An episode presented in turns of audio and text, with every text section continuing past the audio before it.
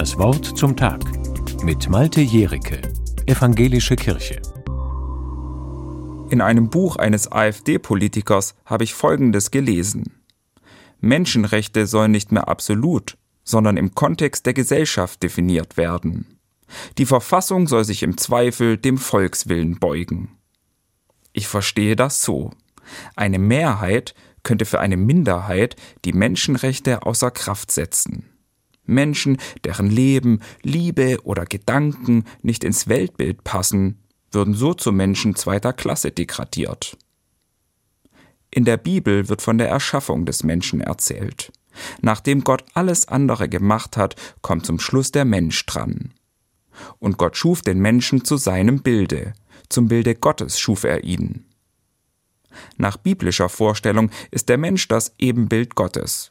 Das heißt nicht, dass er genauso ist oder genauso aussieht wie Gott. Aber er entspricht Gott. Der Mensch soll sich um das kümmern, was Gott geschaffen hat.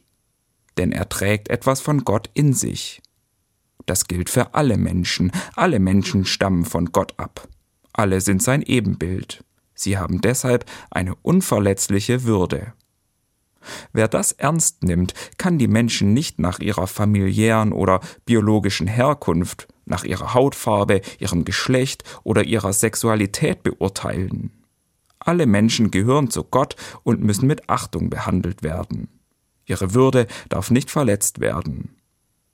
Auch bei Jesus findet sich diese Haltung wieder. Kranke, Ausländer oder Geschiedene. Viele Menschen galten zur Zeit Jesu als Menschen zweiter oder dritter Klasse. Viele hatten kaum oder überhaupt keine Rechte. Jesus hat sich für sie eingesetzt. Er hat sie mit den gleichen Augen angesehen wie alle anderen. Er hat in ihnen das Ebenbild Gottes gesehen und sie als seine Geschöpfe behandelt. Diese Vorstellung, dass alle Menschen eine unverletzliche Würde haben und dass diese nicht durch andere angetastet oder außer Kraft gesetzt werden darf, findet sich in der allgemeinen Erklärung der Menschenrechte wieder. Alle Menschen sind frei und gleich an Würde und Rechten geboren, heißt es da. Das kann auch keine Mehrheit, kein angeblicher Volkswille anderen absprechen. Das gilt für alle. Und ich hoffe, dass eine Mehrheit das in Deutschland auch weiterhin so anerkennt.